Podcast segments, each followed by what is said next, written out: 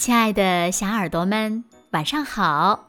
又到了听故事的时间了，你的小耳朵准备好了吗？我是每天晚上为小朋友们讲故事的子墨姐姐。今天呀，子墨要为小朋友们讲的故事呢，名字叫做《好忙好忙的风信子》，一起来听吧。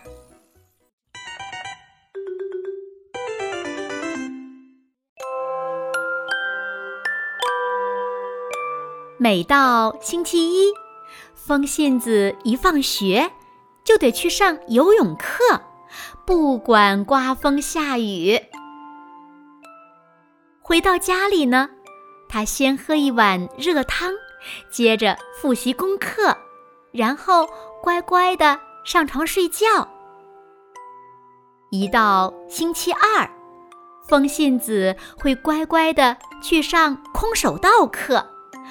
回家之后又累又困，他只好马上睡觉。到了星期三，风信子得跟拉比太太上美育课。星期四的下午五点，他必须去学希腊色塔基舞。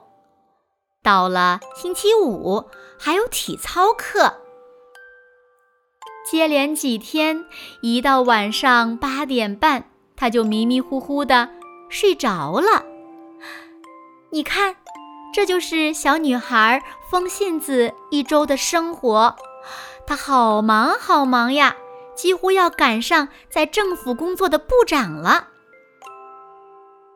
她的爸爸妈妈开了一家生产布谷鸟钟的公司，他们一次。又一次地对风信子说：“这样才不会浪费宝贵的时间呀。”风信子的同学马蒂尔德想邀请他去家里吃点心，可是不行呀，因为风信子星期六要学马术，还要学法国传统的布雷舞。星期四的下午。风信子上完舞蹈课回到家里，正吃着意大利面，他看到了马蒂尔德写的邀请信。亲爱的风信子，我想邀请你这个星期六下午到我家吃点心，希望你能留下来和我一块玩，这样我会很开心的。亲亲哦，马蒂尔德。这可是正式的邀请，所以呢，爸爸妈妈破例允许风信子当天不用上马术课和舞蹈课。他的时间安排第一次被打乱了。星期六下午两点零六分，风信子按响了马蒂尔德家的门铃。你好呀，风信子。欢迎你来我家玩儿，今天天气可真好呀！吃点心前，你想玩些什么呢？嗯，什么？不会吧？怎么会问这种问题呢？今天下午没有任何计划吗？没有准备好任何活动吗？难道没有提前想好今天要玩什么游戏吗？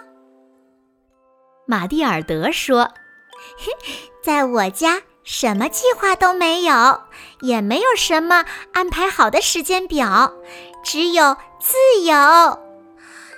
自由，你 这个真新鲜呀！什么计划都没有，这感觉哈 还挺舒服的。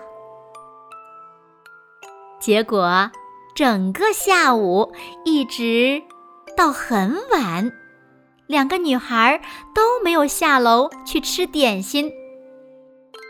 马蒂尔德的妈妈很疑惑，上楼去叫他们：“孩子们，你们在做什么呀？”“什么都没做。”马蒂尔德和风信子一起大声说：“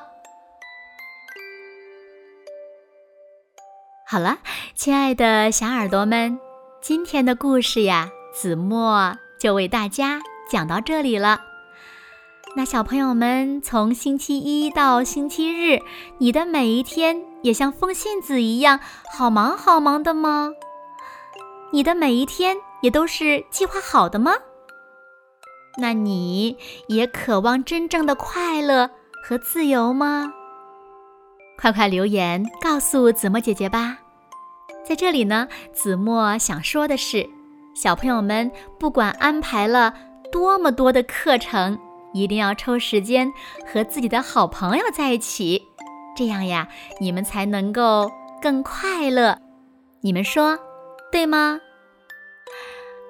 那如果小朋友们也很喜欢这个故事，就把它分享给你最好的朋友吧。好啦，那今天就到这里了。明天晚上八点，子墨依然会在这里用一个好听的故事等你回来哦。你一定会回来的，对吗？那如果小朋友们喜欢听子墨讲的故事，不要忘了在文末点亮再看和赞，给子墨加油和鼓励哦。当然了，微信公众号搜索“子墨讲故事”，紫是紫色的紫，陌是陌生的陌，子墨讲故事，更多好听好玩的故事等你来听哦。好啦，现在睡觉时间到了，请小朋友们轻轻的闭上眼睛，一起进入甜蜜的梦乡啦！完喽，好梦。